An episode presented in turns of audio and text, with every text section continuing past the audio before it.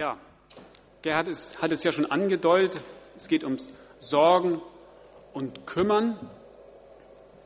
Und er hat auch ein paar sehr interessante Tipps ja schon, wie man mit dem Sorgen und Kümmern umgehen kann, erwähnt.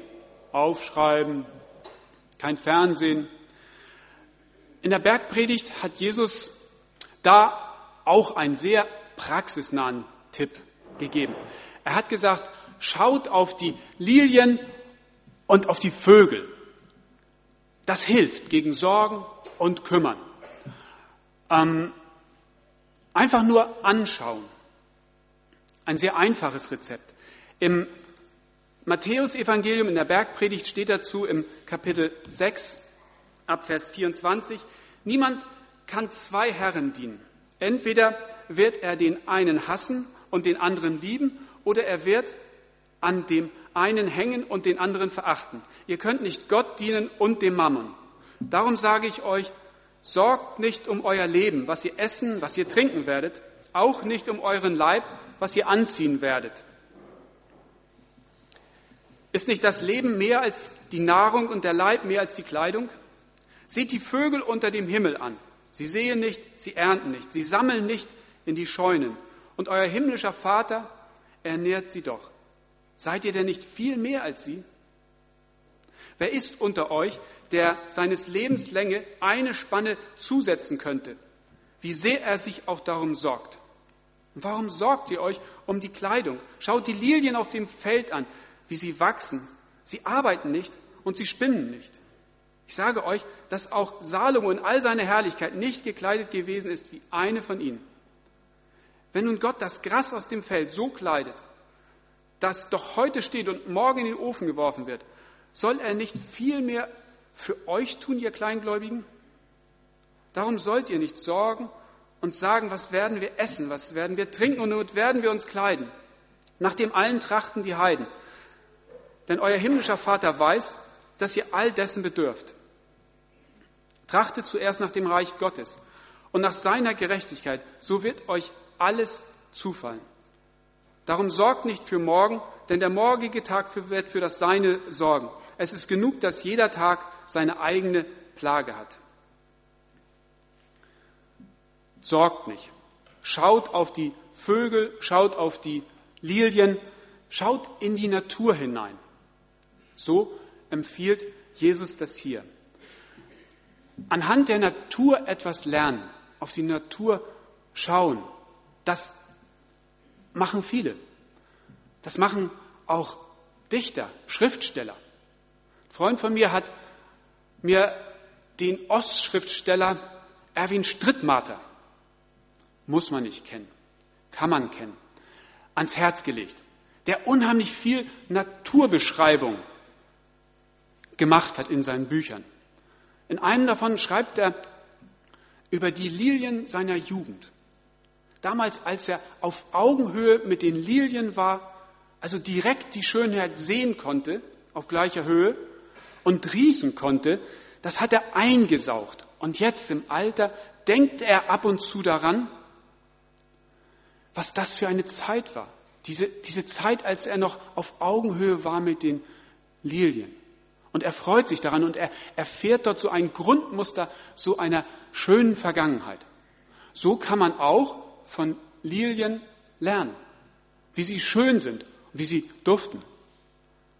Aber irgendwie wollte Jesus, glaube ich, noch mehr, als er gesagt hat, schaut auf die Lilien. Ich habe bei einem dänischen Theologen gelesen, Sören Kierkegaard, Vögel und Lilien sind Hilfsprediger und Lehrmeister. Hilfsprediger und Lehrmeister. In der Bergpredigt werden sehr viele Grundlagen des Lebens beschrieben. Und Jesus nimmt sehr, sehr gerne Alltagsbilder, um in unseren Alltag hineinzusprechen, um uns Alltagsthemen einfach ans Herz zu legen und seine Sicht auf diese Alltagsthemen zu sagen. Und so hilft er uns mit diesem Alltagsbild von den Vögeln und Lilien.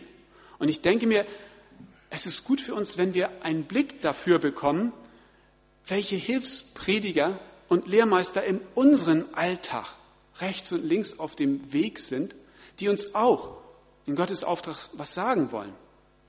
Ich glaube, wir ahnen gar nicht, wie viele Hilfsprediger uns umgeben, die wir gar nicht so wahrnehmen, die uns was sagen wollen von Gottes Liebe zu uns und einfach von der Art und Weise, wie er mit uns umgeht.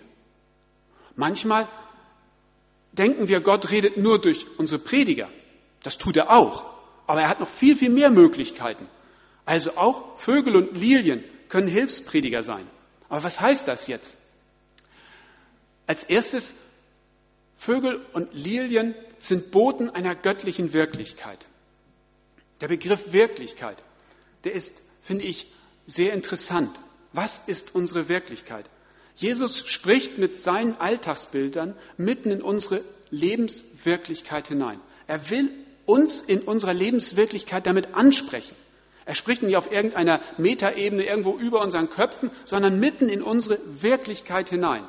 Und dafür nimmt er eben solche Alltagsbilder und will uns deutlich machen, ich mit meiner Botschaft bin Teil eurer Wirklichkeit. Ich gehöre, ich Jesus, gehöre mit dem, was ich zu sagen habe, auch als Person mitten in eure Wirklichkeit hinein.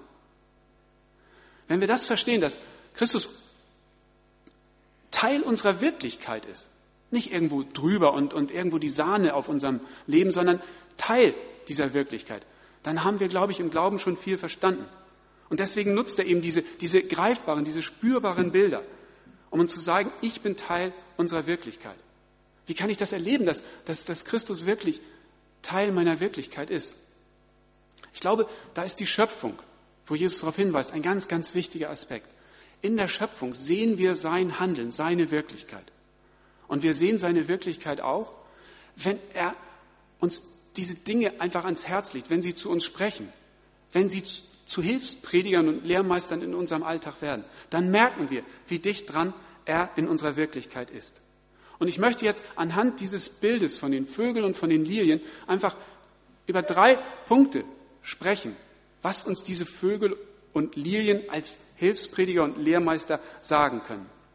Das erste ähm, steht ganz am Schluss von dem Bibeltext, den ich vorgelesen habe. Da steht, trachtet nach dem Reich Gottes, und zwar trachtet zuerst danach. Was heißt das? Trachtet nach dem Reich Gottes. Heißt das Ärmel hoch? Ich glaube nicht. Heißt das, spendet alles, was ihr habt? Ich glaube auch nicht. Heißt das, rennt los, missioniert weltweit? Ich glaube, das heißt es auch nicht. Trachtet zuerst nach dem Reich Gottes heißt für mich, richtet euch auf auf diese Wirklichkeit Gottes in eurem Leben. Schaut hin, wo Gott in eurem Leben Wirklichkeit ist. Und das ist dieser erste Schritt, wahrzunehmen, wo Gott in unserem Leben ist. Ein Blick auf die göttliche Wirklichkeit. Und ich denke mir, das hat viel damit zu tun, dass wir zunächst mal zur Ruhe kommen. Wir werden diesen Blick, dieses Trachten auf Gottes Wirklichkeit nur hinbekommen, wenn wir zur Ruhe kommen. Wenn wir lernen zu schweigen vor Gott zu schweigen, einen Blick auf seine Wirklichkeit zu tun. Das Schweigen ist der Beginn des Gesprächs mit Gott. Trachtet nach dem Reich Gottes heißt ausrichten auf Gott, heißt schweigen, heißt beten. Und ich finde das spannend. Direkt vor dem Bibeltext, den ich vorgelesen habe, steht das Vaterunser, dass Jesus seinen Jüngern ans Herz legt, so könnt ihr beten. Und dieses Vaterunser beginnt auch im Prinzip mit einem Ausrichten auf Gott. Dein Name werde geheiligt. Dein Reich komme. Dein Wille geschehe. Das ist so dieser erste Schritt. Das ist dieses Staunen vor Gott, dieses Ausrichten auf ihn, auch dieses Schweigen vor ihm, einfach seine Größe anerkennen. Und so wird dieser Text, den wir gelesen haben, eingebunden in das, was Jesus vorher gesagt hat. Dein Name, dein Reich, dein Willen. Und das Schweigen, was als erster Schritt oder als erstes Lernen von diesen Lilien ähm, einfach zu sehen ist, ähm, ist auch eine Grundvoraussetzung eben nicht nur für das Hören auf Gott, sondern auch für das Miteinander unter uns. Ich habe in den letzten Jahren tatsächlich verstärkt gelernt zu schweigen. Und das ist gar nicht so einfach für jemanden, der viel redet. Schweigen lernen. Ruhig werden. Das gehört zu den wichtigen Dingen, wenn Kommunikation klappen soll. Mir hat mal jemand gesagt, du kannst nicht zuhören. Und ich glaube, er hat recht gehabt. Das heißt im Prinzip, du kannst nicht schweigen. Du redest immer gleich los. Und es gehört einfach zu einem Miteinander ins Gespräch kommen, dass man auch schweigt. Da habe ich viel gelernt. Aber natürlich gehört als zweite Voraussetzung, dass Kommunikation klappt, auch, dass man reden kann. Wenn wir uns gegenseitig nur anschweigen, ist die Kommunikation sehr eingeschränkt. Reden ist eben auch wichtig. Aber das Dritte, das Gespür dafür zu bekommen, was dran ist, schweigen oder reden, das ist vielleicht die Krönung all der Dinge, die wir lernen müssen über Kommunikation. Also wir können davon zur Ruhe zu kommen, schweigend auf diese Wirklichkeit in der Natur zu gucken. Da können wir auch wirklich einiges lernen für das Miteinander unter uns. Es gilt, ein Gespür dazu für, zu bekommen, einfach zur Ruhe zu kommen, zu schweigen und dann auch zu reden, wann es dran ist. Ich weiß nicht, wie es euch mit dem Schweigen geht, mit dem Stillwerden, mit dem zur Ruhe kommen. Als, einfach als Vorstufe, als Hinführung zum Gebet. Ob das bei euch etwas ist, was in eurer Lebenswirklichkeit ja einfach eine starke Rolle bekommt. Und ich weiß auch nicht, in der Gemeinde, wie wichtig ist das gemeinsame Schweigen? Wie wichtig ist das gemeinsame Gebet? Und ich freue mich, dass bei uns in der Gemeinde die ruhigen Veranstaltungen, wie zum Beispiel der Ruhepunkt, durchaus noch Plätze frei hat. Dass man da noch lernen kann, dazuzukommen. Da ist ein Angebot vorhanden, wo wir auch gemeinsam zur Ruhe kommen, schweigen, lernen können. Und auch die Leute, die nach dem Gottesdienst mit den Button unterwegs sind und einfach das Angebot haben, wir können mal gemeinsam beten. Die sollen durchaus noch Termine frei haben. Das ist doch schön.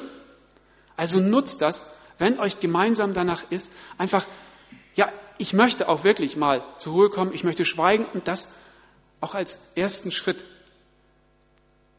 Vielleicht auch auf einem neuen Weg, wie ich meine Sorgen loswerden kann. Weil darum geht es ja. Sorgen loswerden. Ich glaube, das zur Ruhe kommen ist der erste Schritt, wie wir auch unsere Sorgen loswerden können. Aber von diesen sehr schweigsamen Lilien, die dort stehen in ihrer Schönheit, mitten in Gottes Wirklichkeit, die uns zeigen, wie schön Gott die Welt gemacht hat, diese Lilien, die wollen uns noch viel mehr sagen.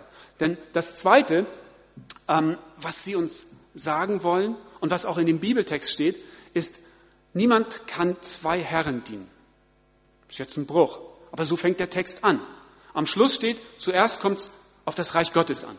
Und am Anfang steht, Passt auf, niemand kann zwei Herren dienen.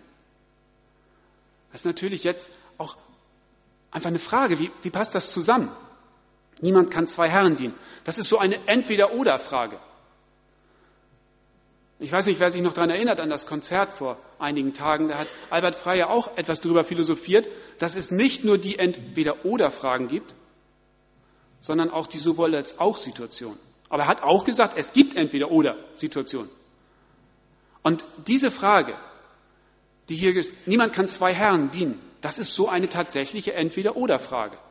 Da lässt Jesus keinen Raum für sowohl als auch. Man muss sich entscheiden. Dabei ist das eigentlich ein, ein, ein wirkliches, eine wirkliche Entscheidungssituation, weil es stehen gar nicht zwei wirkliche Götter zur Auswahl, sondern die eigentliche Entscheidungssituation, entweder diene ich Gott oder ich diene Gott nicht weil es gibt keine Wahl. Wir haben nicht Gott A und Gott B. Alles, wem man alternativ dienen könnte, sind durchaus fragwürdige Hilfsgötter und Kleinstgötter wie Mammon, wie das Geld, wie der eigene Ruhm, der da angedeutet wird. Eine wirkliche Wahl zwischen zwei Göttern haben wir nicht. Man kann sich entscheiden zwischen zwei Fußballvereinen, an wessen man das, an wem man das Herz hängt ob man nun HSV oder, oder Bremen sagt. Das sind zwei fast gleichwertige Entscheidungen, die man da treffen kann. Man muss sich für einen entscheiden. Ähm, man kann auch andere Entscheidungen als gleichwertig sehen. Aber hier ist es eigentlich keine wirkliche Entscheidung. Entweder man dient Gott oder man dient ihm nicht. Und hier wird von Jesus ein, einfach eine zweite Eigenschaft nach dem Schweigen eingefordert oder angemahnt. Es geht um Gehorsam. Er möchte, dass wir dem wirklichen Gott gehorsam sind. Und das als Akt des Gehorsams verstehen, dass wir unser Sorgen loslassen. Weil danach spricht er ja davon. Glaubt doch den Verheißungen, dass ihr loslassen könnt eure Sorgen. Ich kümmere mich drum. Auch dieses, diesen Gehorsam, auf Gottes Verheißung zu vertrauen, nicht alles selber in die Hand nehmen zu wollen, ähm, habe ich in den letzten Jahren auch neu lernen dürfen. Zu merken, ich kriege es nicht alleine hin. Ich bin angewiesen auf das, was Gott mir auch verheißen hat und wo er mich unterstützt. Nach dem Schweigen aus Ehrfurcht vor Gott kommt der Gehorsam gegenüber dem Gott, der uns in seine Nachfolge ruft. Ganz klar, wir müssen uns entscheiden in dieser Nachfolge und wir müssen dann uns auch entscheiden für Gehorsam. Und wir können von diesen Lilien eben auch lernen. Sie sind gehorsam an dem Ort, an dem sie stehen. Ich habe noch nie eine Lilie gesehen, die von sich aus ihren Standort gewechselt ist. Sie bleibt da, wo sie ist. Sie ist gehorsam. Sie ist auch gehorsam, so wie sie ist. Sie, sie verändert sich nicht. Sie bleibt so, wie Gott sie geschaffen hat. Ich glaube, dass Gehorsam einfach die zweite Tugend ist, die wir lernen können. Und zwar im Vertrauen auf den Gott, der sich uns als der liebevolle Vater erwiesen hat. Es fällt in vielen Situationen wirklich schwer, gehorsam zu sein. Wir hören die Stimmen, die uns in eine Richtung drängen wollen. Hier muss ich aber jetzt mal mein Recht einfordern. Und auf der anderen Seite hören wir von Gott, nein, eigentlich möchte ich was anderes. Und es ist schwer, sich da immer zu entscheiden, in welche Richtung soll es gehen. Aber auf diesem Gehorsam liegt eine Verheißung. In Hosea steht, für diejenigen, die Gott vertrauen und die ihm gehorchen, ich will wie Tau sein, damit sie blühen sollen in voller Schönheit wie eine Lilie. Also dieses Bild der Lilien wird schon im Alten Testament für die Leute verwandt, die Gott gehorsam sind. Und sicherlich ist Gehorsam auch jetzt nicht unbedingt ein Wort, dem wir uns mit ganz viel Leidenschaft nähern.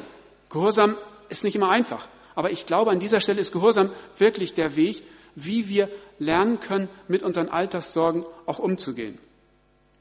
Gehorsam gegenüber Gottes Verheißung hilft uns, die Sorgen auch loszulassen. Und es ist ein drittes, ähm, was eben auch wichtig ist, dass wir, wenn wir denn diesen Schritt gemacht haben und Gehorsam in den Blick genommen haben, dass wir wirklich von unseren eigenen Gedanken runtergehen, dass wir wirklich ähm, merken, wir müssen es nicht alles selber hinbekommen. Wir können Gott komplett vertrauen. Da ist es wirklich wichtig, einfach einen Blick nochmal auf unser Gottesbild zu haben. Haben wir ein Bild von Gott, dem wir wirklich vertrauen können, dem wir voll und ganz abnehmen, dass er unser liebevoller Vater ist.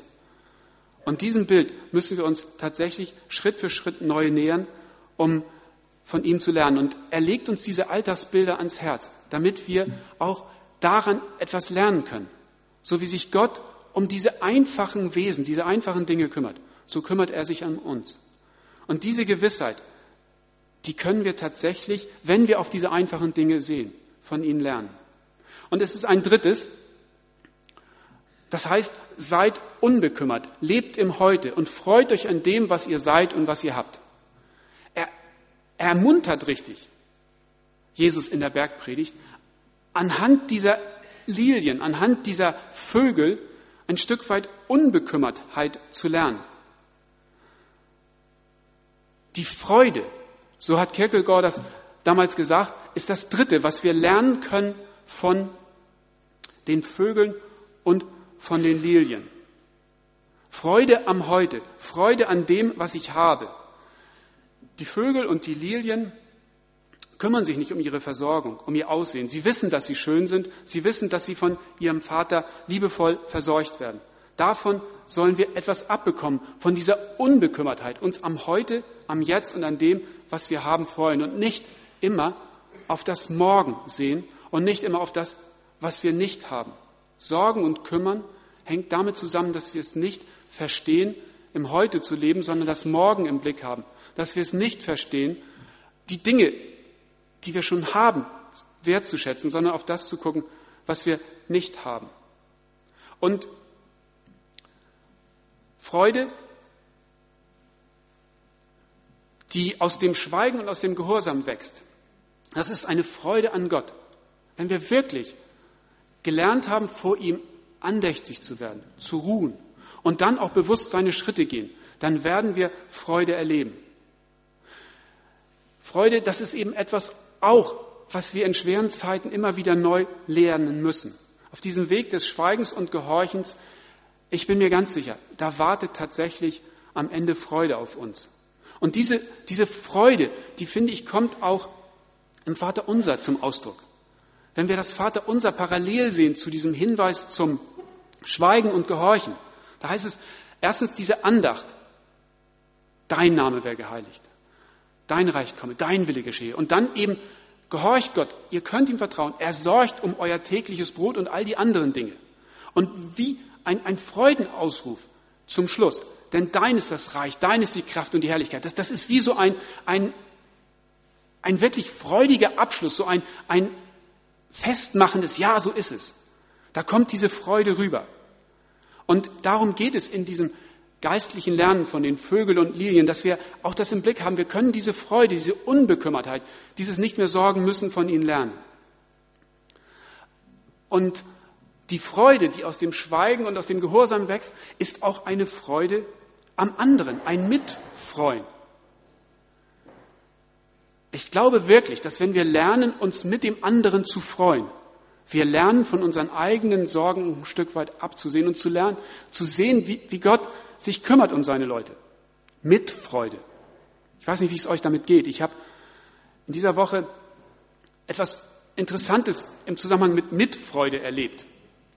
Ich war am Donnerstag auf der Buchmesse in Frankfurt und bin da so ein bisschen durch die Gänge gegangen und plötzlich neben mir ein Schrei vor Glück. Da ist kein Paket einer bekannten Versandfirma angekommen, sondern da kam eine Nachricht, dass eine kanadische Schriftstellerin den Nobelpreis für Literatur bekommen hat. Und dieser kleine, unbedeutende Verlag hat zwei Bücher von dieser Frau. Die erst, das erste Buch. Plötzlich war da Freude am Stand. Das kann man sich nicht vorstellen. Da standen drei Damen, die sonst relativ erfolglos wahrscheinlich da ihre paar Bücher angeboten haben und plötzlich Nobelpreisträger. Ich bin stehen geblieben, weil mich diese Freude einfach angesprochen hat. Mitfreude. Die, die Handys, nachdrucken, nachdrucken, nachdrucken. Und wenn sie aufgelegt haben, Sekt, Sekt. Es, es war wirklich spürbar greifbar, wie dort an dem Stand Freude eingekehrt war. Und ich bin extra stehen geblieben an dem Stand, um einfach ein bisschen an dieser Freude zu schnuppern. Ich habe keinen Sekt abgekriegt. Äh, ich habe nicht mal das Buch gekriegt, weil die Hände ringt, die paar Exemplare behütet haben. Aber es war einfach Freude spürbar. Und es war mit Freude möglich. Jetzt wäre ich ein bisschen gemein. Mit Freude. Was habt ihr dabei gedacht? Eben. Wenn ich erzähle, ich gehe über die Buchmesse. Ach, der mit seinem Buch wieder. Ist da Mitfreude? Oder ist da hm, was anderes? Einfach konkret die Frage, können wir uns noch mitfreuen? Ist das etwas, was da ist bei uns? Mitfreude. Ich glaube, auch da kann das Potenzial noch weiter ausgereizt werden bei uns, bei der Mitfreude. Einfach zu sehen, hey, ich freue mich an den Möglichkeiten, die der eine hat und einfach, und ja, bin dabei. Und ich glaube, so eine Atmosphäre der Mitfreude hilft uns auch in Situationen, wo uns schwer geht. Freude ist nicht immer das Erste. Freude ist oft das Dritte, aber Freude gehört dazu. Ich weiß nicht, ob euch im Moment nach Freude zumute ist. Es gibt auch Situationen, wo Freude ganz weit weg ist. Dann ist nicht Mitfreude dran, sondern dann ist auch Mitleiden dran. Ich habe in, in den letzten Wochen häufig meine Mail von einem Freund bekommen, der sehr schwer erkrankt ist. Und der sich jetzt mal wieder getraut hat, in seine Gemeinde zu gehen und hinten gesessen hat. Es war so eine lange Nacht der Gemeinden, beim Abendgottesdienst hinten gesessen hat und er ist kaum erkannt worden. Und er schrieb dann, eigentlich hätte ich allen zurufen mögen, hey, ich bin's. Das hat mich so angerührt, dass, dass da einer sagt, ich bin noch da, ich bin's. Und im Prinzip seine ganze Traurigkeit auch gesagt hat. Und mir fällt es dann manchmal schwer, die richtigen Worte zu finden. Was antwortet man dann? Was schreibt man dann? Und ich habe mich getraut, einfach, irgendwo kam mir das, ähm, ein Bild zu beschreiben. Wir hatten am Sonntag davor eine Kanufahrt gemacht, mit denen aus unserer Familie die Zeit gefunden hatten, mitzukommen. Waren einige. Einfach eine Familienkanufahrt. Und ich habe mich getraut, dem Mann zu schreiben, vielleicht ist das etwas, auf das du dich im nächsten Jahr freuen kannst. Mach doch mal mit deiner großen Familie eine Kanufahrt. Und ich hatte wirklich Bedenken, darf man sowas schreiben? Ist das nicht aus dem eigenen Erleben zu keck formuliert? Und das hat ein bisschen länger gedauert, aber irgendwann kriegte ich eine Mail. Da stand nur drauf, wir haben die Kanufahrt für nächstes Jahr gebucht. Und ja, man, wir müssen lernen, mitzufreuen, aber auch mutig zu sein, in schwierige Situationen hineinzusprechen. Vielleicht Bilder. Wenn Worte schwer werden, einfach auch was beschreiben, um so Mut zu machen. Deswegen glaube ich, dass es ein guter Weg ist. Sowohl mit Freude als auch mit Leiden, als Gemeinschaft. Es ist ein Weg, wie wir mit Sorgen und Kümmern umgehen können. Schaut die Vögel und die Lilien an und lernt von ihnen. Schweigen, Gehorsam, Freude. Das sind die drei Schritte, die ich euch einfach ans Herz legen möchte. Wenn wir einfach vor Gottes Allmacht und seiner Größe in seiner Schöpfung schweigen und wirklich andächtig sagen können, dein Name werde geheiligt. Wenn wir dann gehorsam Gottes Impulsen nachgehen und der Verheißung vertrauen, wir brauchen uns nicht zu sorgen. Und wenn wir dann uns auch lernen, uns an dem zu freuen, was Gott uns gibt an Möglichkeiten, uns und auch anderen, dann rutscht das Sorgen ein Stück weit nach hinten. Und da ist wirklich Freude. Das Konzert am letzten Mittwoch, das war so ein Impuls, wo ich zuerst dachte, was soll denn das? Eigentlich mag ich gar nichts anschieben. Aber dann kriegte ich den Gedanken nicht los und war auch ein Stück weit gehorsam und habe das angeschoben. Und da wurden Türen aufgemacht. Und so habe ich es zumindest wahrgenommen, das war ein Fest und es war sehr viel Freude. Und es ist auch einfach auch eine Freude zu sehen, dass auch viel gegeben wurde, sodass dass sich getragen hat, das ganze Konzert. Vielen Dank, dass ihr alle da wart und euch einfach auch mitgefreut habt. Und ich habe auch gehört, dass es wirklich vielen auch was bedeutet hat. So ist das ein Bild dafür, dass es gut ist, manchmal auch nicht nur manchmal, sondern gehorsam zu sein, Schritte zu gehen. Da wird dann auch Freude auf uns warten. Wenn wir den Weg der Nachfolge mit Schweigen, mit Gehorsam und dann aber auch mit Freude gehen, dann brauchen wir uns nicht mehr zu sorgen. Da bin ich mir ganz sicher, garantiert. Amen. Ich möchte noch mit uns beten.